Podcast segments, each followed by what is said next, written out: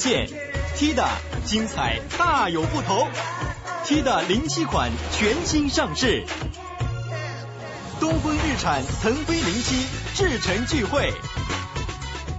锵锵三人行，大家好，扎老师、马先生，今天我给你们俩打听一人，肯定你们都熟。郭凤莲还记得吗？铁姑娘吗？记得记得。郭凤莲，大大寨的。我怎么最近听人说一事儿，郭凤莲还是大寨党支部书记呢？她得多大岁数了？因为当年她是七十，七十。当年铁姑娘肯定当年是一小姑娘，年轻的比陈永贵他们都小好多。说这你看那时候说农业学大寨嘛，对。最近郭凤莲说了，说大寨是一种精神，大家不要忘了我们大寨，不要把我们大寨扔到历史的后头。我们盖了普乐寺了，盖了个庙，这个就是这个大寨啊，它这个层层梯田上头啊，原来有个庙叫普乐寺，后来怎么给冲毁了还是给什么的？然后就是最近郭凤哎。郭凤莲的长子倍儿有钱呢，嗯，是郭凤莲的长子是是大寨所在的那个西阳县里头一个什么实业有限公司的董事长，嗯，然后他长子出资投资三千万，嗯，三千万改扩建个普乐寺，所以这个郭凤莲又出来解释啊，说我们这是我们大寨旅游的一个延伸，别以为我们这儿光是这个什么红色旅游，我们那个这一直佛教旅游也源远流长着呢，所以现在接上了。就增加大寨的这这比较生硬，这个这连不上，他要自己生要连，我觉得他肯定是连不上。什么普普乐寺是他起的名还是确有其事啊？不知道。说是这儿本来就有一个庙，本来有一庙给冲了，我听说是啊，是是水发发大水冲过去农村有个小土地庙，那可能的，但是我想他那有著名的寺院，我想不可能。但是这事儿我不知道在你们这经历过的人的脑子里引起什么联想。呃，很荒谬，我觉得挺荒诞的感觉。我倒不是说，就是说他就不能发展旅游啊。我觉得这可能倒是他更真实的大寨人的想法。但是在当年，我们那时候听大寨，那是一个就是呃社会主义的典型，完全是比如说战天斗地、人定胜天这一套呃当时的这种信仰吧，意识形态是以大寨。来为典型的，因为它是一个穷地方嘛。嗯。但是我我我要说，就是说我我听到过一个关于大寨的段子，这是亲身经历，是那个电影导演田壮壮跟我说的。嗯嗯。后来这段话还收到我们那个八十年代访谈录里边。他就说他对大寨的印象就不好，他去过三次大寨。第一次文革初期，他是去去和几个朋友去大寨，见到了三个著名的人物，就是贾进才、郭凤莲、陈永贵。跟三个人握手的时候，唯一陈永贵手上一个茧子都没有，所以当时他就心里一一愣，觉得跟宣传当中的陈永贵不太一样，是吧？然后第后来第二次，而且他说，这贾进才倒是很很实诚，因为发现田壮壮当时带了一个。一顶帽子里边是皮的，外边也是皮的，在那个年代是很少见的奢侈的帽子，所以老头就特别非得要跟他换这顶帽子。所以你想，这老头 不傻呀，人家不是说就是光是精神啊，人家也要物质。你看，然后第二次他七三年田壮那时候当兵，跟三十八军他在后勤部当那个图片记者。三十八军到了大寨以后，那时候陈永贵已经是副总理了。他对陈永贵又一次印象，就说陈永贵坐那儿一颗一颗接一颗的抽大中华，那都是好烟呀，当时。当然你要现在说副总理抽个好烟算什么呀？嗯。但是他跟他那个形象是不一样。那时候陈永贵我们印象里都是一个老农民，戴着一个白白手巾。对对对。那你就会觉得扎的跟敌后工队似的啊。羊肚白，羊羊肚白，羊肚白手巾。闹了半天都是一个标签都是一符号，手上也没剪子，抽大中华，这是真实的陈永贵。所以田壮就是说他的印象非常不好，包括。他跟军队就觉得，原来在后勤的时候，原来在就是说兵都是吃的那种二米饭，嗯，可是到了后勤，他就是军队里边的等级也非常明显，就吃的全是罐头，全是肉罐头。所以你说那个年代我们说的很多政治。啊，模范一个大寨，一个人民的子弟兵军队，是不是我们真的当时被灌输的那种真实的形象，跟物质没有一点关系，全是纯精神的典范？我觉得都是都是一个问号。严格来说，这个问题可以探讨。比如说到现在为止，我知道很多城市的旅游胜地最好的景点，好像还是军队，这是历史传统上占据着的。那也没有开放给人民群众，也没有属于我们呢，是吧？北京市最好的院子不都是军队的什么的，或者哪个部委的吗？嗯，老的好房子，人民军队人民爱是吧？最好的东西全给他们，没事儿，我们愿意啊。这是非常正确。我 我现在是觉得，就是他为什么要盖一个庙？他不盖一个别的东西呢？他怎么不盖一迪士尼呢？他盖不了，首先是对吧？就是他认为这庙就代表了一个旅游，我觉得这特别可怕，就把中国的这个本来已经淡化的这个人的一般宗教概念呢，就完全娱乐化了。所以中国人对宗教是不信仰的，包括最近那个新闻，就是陈小旭这个剃度以后，嗯几个月就去世了。但对陈小旭我是没有什么可说的，但是他这个行为，他肯定是带重病才去剃度，是吧？才去出家。然后呢，给了很多人一个不良的概念，就是人在万般无奈的时候才进去。我觉得这是对宗教一个完全不正确的理解。宗教应该是你一个人生中很重要的一个。但是陈小旭啊，我那天看三联上面一个报道，他们就追踪这个这个细节啊，影影绰绰的。我感觉到还可以从另一个方面来看，他呀是不是因为信佛？嗯，所以你看这个文中啊，语言不详的写到，比如说三月份的时候，嗯，身体觉得有点不舒服，但是不去检查，嗯，然后到了几月份的时候再去检查的时候，已经是乳腺癌晚期了，嗯，然后就是说。呃，找医生来看病，似乎他是拒绝的。嗯，然后就是说，在很危险的时候，好像家里人给他做工作，嗯，他答应了，从北京请来一个大夫来，但是那，大夫临来的时候，他还是不不答应，让这个医生看，就是非常坚定的这个净土信仰，就是说念佛往生西方极乐世界。我们几百年以来，中国的宗教一直在衰落，我们的国教啊，是严格说是没有的。我们三大宗教，世界三大宗教，伊斯兰教，咱算基督教吗？对对，可以算。就是说，嗯，这个这个三世界三大宗教里没有我们的真正创立的宗呃这个宗教。我们自己的遵循的三大宗教就师道儒，那么有两个是我们自己的，一个儒教，一个道教。但这两个都没有形成一个非常完整的一个一个坚固不不不不化的一个体系，而且是还有还有很多程序化的东西。你看宗教是有很多程序化的东西，对吧？你比如礼拜呀、祷告啊，干什么它都程序化。我们儒教和道教这个都基本上没有，大家也不大知道，只是一个比较模糊的概念。你说这，嗯，你说，我说他就是说儒教和呃和道教还是一个世俗的，非常世俗非常世俗。比如儒教，而且一般来说就好像是两个是互补的嘛。如果你入世成功，那么你奉行的是主要是儒教的，因为他教你怎么在世俗社会里怎么来。行为做一个君子也好，怎么怎么样，怎么样对待君王，怎么样修身等等。如果你不成功，那你有超越的那一面的时候，你要出出道，你要成仙或者怎么怎么样，那是道教的事儿。就是所以他两个人还是互补。你的意思就是就不是是不是互补，就是俩借口，反正你不是这个 就是那个。对那问题是我们的宗教就是比比较让中国人接受的是这个佛教。佛教在我们的漫长的这个封建社会中起过很大的精神支柱的这个作用，但是到后来呢，变成一个旅游的事儿了，这个比较比这到较不好。近代，它从其实我觉得从印度传进来的时候，也有一个很长的本土化的过程，已经在这个过程当中已经世俗化的观点，因为它跟本土的文化，我们是一个特别强、特别深、特别久远的一个世俗传统，跟这个本土化一结合以后，变得比在印度更世俗了。我认为，比如说求香拜拜佛，然后是让佛爷保佑你的世俗生活的平安也好，呃早得贵子也好，怎么怎么样，是吧？向佛菩萨行贿。行贿，实际上是这么一回事行贿。而且呢，他要求得一个本土的保佑，所以在很多时候，在唐朝也好，什么你要跟皇皇帝，你要宫廷要，如果他要是呃信佛的话，或者提倡这个，那就马上香火旺盛，呃建庙什么钱都来了。这个是很长的传统，不是光是现在这个才才跟钱有你。说这个，我前一阵儿碰见一个朋友的朋友，咱现在不是问就习惯于说你搞什么的嘛？他会说我搞庙的，我说什么搞庙？然后我讲了，说你啊拿拿名片，说你看我呀，在我们老家那儿圈了一百八十亩地，然后拉了这多少亿的投资，我要盖庙，盖。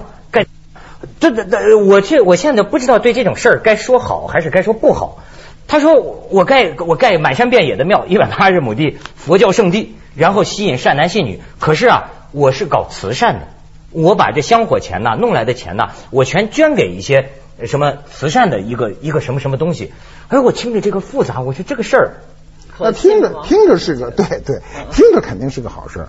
不是。再者一个他是不是这么做要不然？他没法对。你要一直看他，比如说十年以后什么什么都盖起来，他这钱是不是是不是干了这个？就跟就跟牙房组似的，听着是个好事对儿，说这钱没干这个事儿，这就有问题了。而且问题就是说，这这个建筑，我现在已经听了好几起了。我你看，我现在出去旅游，我就有个很深的感觉，就是说，都是上亿元、几千万盖这么一个庙，说是所谓仿古建筑。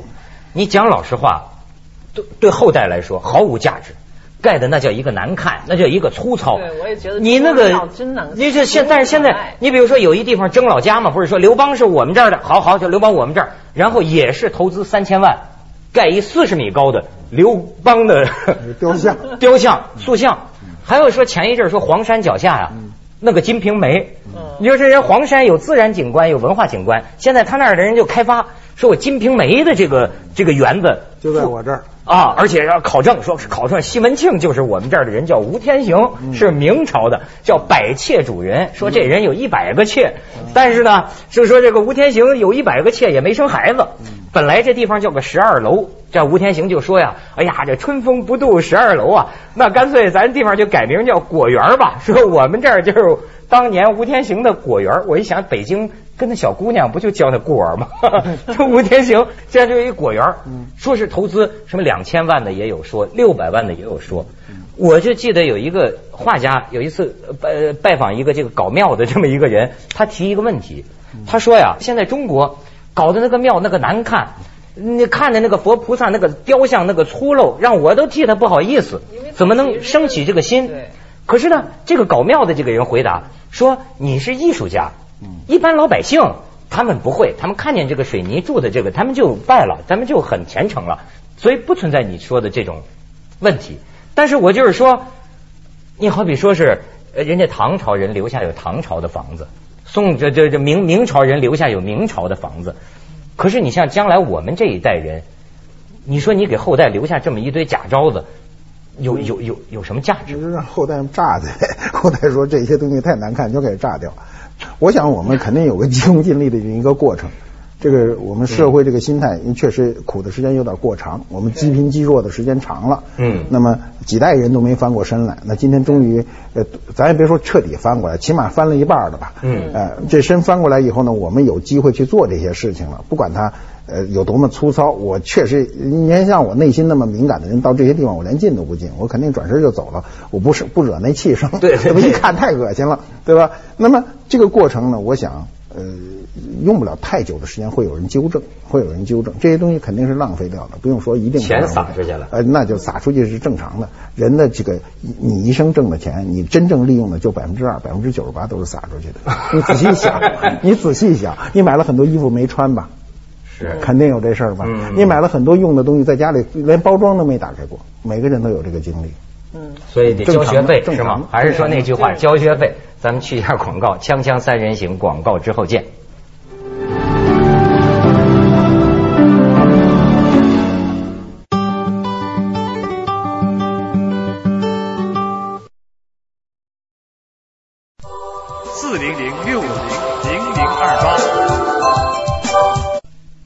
宗教哈，这还确实是说到一个现代人的这种精神家园的一个问题。现在咱们感觉干什么都跟赶集似的，比如说挣钱，好家伙，千军万马都往那儿奔钱。就现在股市，股市，你听说了吗？说现在那个炒股的股民，你这个儿子不准管我叫爹，因为就跌了嘛。儿子说 那叫生吗？这不叫不叫生，说要管我叫牛哥，就是这个牛牛市嘛。儿子管爹叫牛哥，就不准叫爹，不准说爹。都到这程度，而且我也听说什么新名词叫叫基民，就不是光是炒股了，都是炒基炒基金。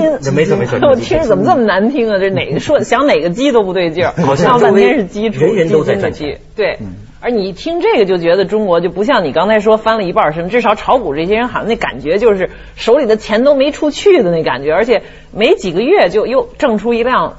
车来了，一辆奥迪，一辆本田出来了。不是他那车是真正出来开上了，还是说那数字在涨？不，他取出来了，车买了，开着了，我就见着这人了，开着这车了。这没取出来的都肯定不灵，所以还跟着往上走。等跌的时候，那是吧？就是所所有人的心情啊，是急的，是着急。谁都知道有一天不会一直这样。哎呀，我赶快逮机会捞一笔，就是急呀，忙啊。哎，这好像是。扎老师最近的生活感受是吗？对，我就发现我周围很多人都忙得不得了，包括 马未都马先生。我们我说我见见不着一回。就是 我说我去看看他那个收藏那那那馆里的东西，每次他都出去。我准备上飞机。对，他说我正在上飞机，正要去景德镇，正要去香港。你还说香港这事儿，我还有就前几天见着俩香港的老朋友哈，来这儿。后来我发现吃这一顿饭。都是这些在北京的人在那儿，哎呦热火朝天的说，沸沸扬扬的大陆到处在冒泡，各种各样的事情在发生。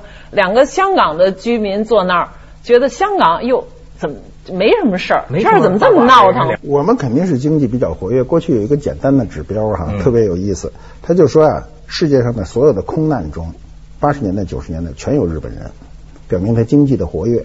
我们今天的空难，非洲最近不是有一空难吗？有中国人，我就意识到这个问题，就是过去空难跟他没中国人，你去不用查，那上没中国人中。国人今天是发生空难就有中国人了。这就是说，我说的，我要死，我要发生空难死了，我的墓志铭就是人为财死，鸟为食亡。就是就是他的这个，就是你的经济的触角已经伸到全世界各地了。是但是我觉得正是因为你跟我说忙这个事儿哈，我想起我最近去什么云南啊，嗯。我就发现他们说什么大理世外桃源，我去了之后，我看哪儿世外桃源呢？打开门都是北京人，都是一小北京，有一帮北京人就在那儿住着，干嘛的哈？我就说这个，你你会感觉你到云南呐，你会看到一些不同的生活方式。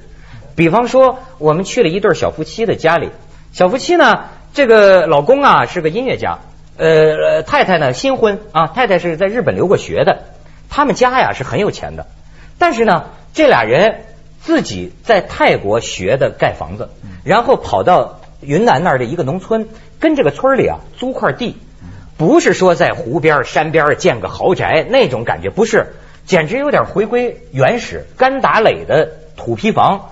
上边当地的农民帮他这个编织的一个房顶，雨下大了还漏水。你你你你看这照片，你看就是我们到这里边去，我跟你说这外边就是一个水塘，那个就是野草地，那真是他这才有点像陶渊明那个采菊东篱下，悠然见南山。他有没有蚊子啊？我没 错，我跟你说，两口子在这儿，哎呦，那叫精神呐！跟我们演奏他新做的音乐，大家如痴如醉。我就琢磨着，我说这不得给蚊子咬死吗？但是这俩人，当地的村民一开始都不信，说你们城里人跑我们这儿就盖这破房子，连我们住的都不如，你们俩这是干什么来的？说你们一定住不长，你们图好玩儿。结果呢，溜溜人家住一年了。然后呢，这俩人在当地村的小学里无偿的教孩子英语。那孩子没有东西给他，为了表示感谢啊，就送米。所以他们那儿囤积着一百五十斤米，说谁来客人就送米，这都是孩子的家长送来的。你说他简朴到什么程度？我说上个厕所去，他说你要是那个大大号的呢，我还挖了个坑；小号的你就后边树林子解决吧。我就这么过，对对就特别有。你我在香格里拉还见到有些外国人二十郎当岁，他很高兴在那儿，喜欢这地方，就就就住在这儿，一年租那儿的房子租金两万，不算多吧？然后 挺多的。一年两万呢嗯，他在那租个房子，一个月是一千多，对两千。但问题你说他干什么呢？说是好像我觉得有点传播文明那意思，就是说他这这个教当地的村民呐、怎么净化水呀、帮他们打井啊，怎么制造一些铁器呀、一些什么，就咱这感觉活雷锋啊，白求恩呐、是就是就是我不是说咱都回到这茹毛饮血，我是说你看到这些现象，就是会提示我们，好像人活着还可以有别的一些，还有另一些人有别的活法。是，但是他是在那个阶段上，我就是强调他的他他在一个阶段上，你得说什么事儿，就一代人干一一代人的事儿。就就比如说我我就再举一个例子，这当然也是一个大富，就是索罗斯。我听说就是索罗斯的女儿，他爸都这么有钱了，他干嘛呢？他做什么呢？能能够找到他他的自我生活的意义？后来就说这这个女儿就学了很多这个专业那个专业，最后还是找不到，就到西藏来旅游。后来就发现。他找到了他他要做的事情，就是结果索罗就给他一笔钱，说建立一个基金会，他就专门全职来做这件事，来支持，比如说西藏的儿童也好，还是中国的少数民族的贫穷的孩子，给他让他们受教育，还还可能还有其他的一些项目啊，我就不知道。就这种例子，就是说，我觉得在比如在西方，在在美国六十年代的时候，也有一批中产阶级的，至少是中产阶级家庭出身的大学生也好，青年人也好，最后他就放弃，或者他那个觉得那那种世俗的成功、物质的成功那种价值是束缚人的精神的，反而他就会去印度去，比如吸大麻也好，去去学印度的佛教也好，他会来东方来取经，你知道吗？然后这批人里边到后来有一大批人。终生它这个价，有些是最后到七十年代八十年代，他又变成亚皮士，他又去变成物质成功，但是他带着这种精神追求的这种因子一直伴随着他。然后我我去大理的时候，我就觉得见了一些很就是所谓老嬉皮，就是当年的六十年代的孩子，啊你知道吗？到现在他还有这个东西，他就回归了。到一个青山绿水的地方，不污染环境，他做一点音乐，画一点画。我遇到好几家这样的，在大对理。对对对对，因为他是因为有那样一个物质基础，他从小是在一个非常富富有的一个物质环境中长大的。如果他在一个贫穷的环境中长大，他肯定没这雅兴，肯定不行。都是每个人的这真是物质决定了他这个意识我就就就这个环境中我，没有办法。对你你环境太优越了以后，欲望就降低了。你不能环境呃不不不优越，你欲望就提高嘛？那肯定的嘛。那说明我现在的环境还很不优越，挣的钱还很不够，因为欲望还很高。咱们去一下广告，锵锵三人行广告之后见。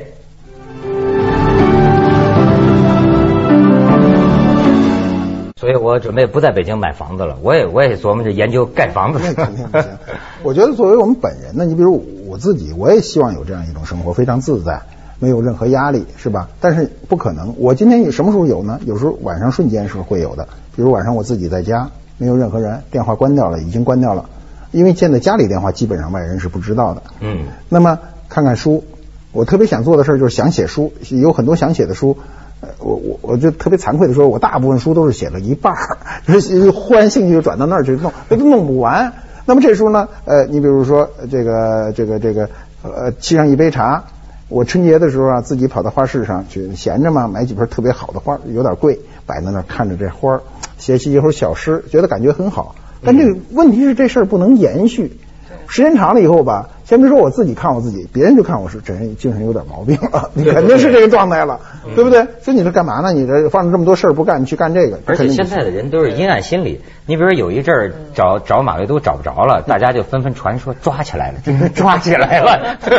是，但是我我我就说我们刚才说的这意思，还是一个要把它看在一个过程当中。我们如果提前要求人特别超过得特别超越、特别精神化，是不太现实的，嗯可能是对人性一种太苛刻的一种要求。所以其实连我们老祖宗就说，呃，孔子那时候特早就说要先叫什么先富后礼吧，还是什么，就是你得先有钱了，你才能教他这一套文化的也好，礼仪的更高级的东西也好，他有一个基本的认识。可是你打不打得住基础？你打不打得住在追求物欲的道路上？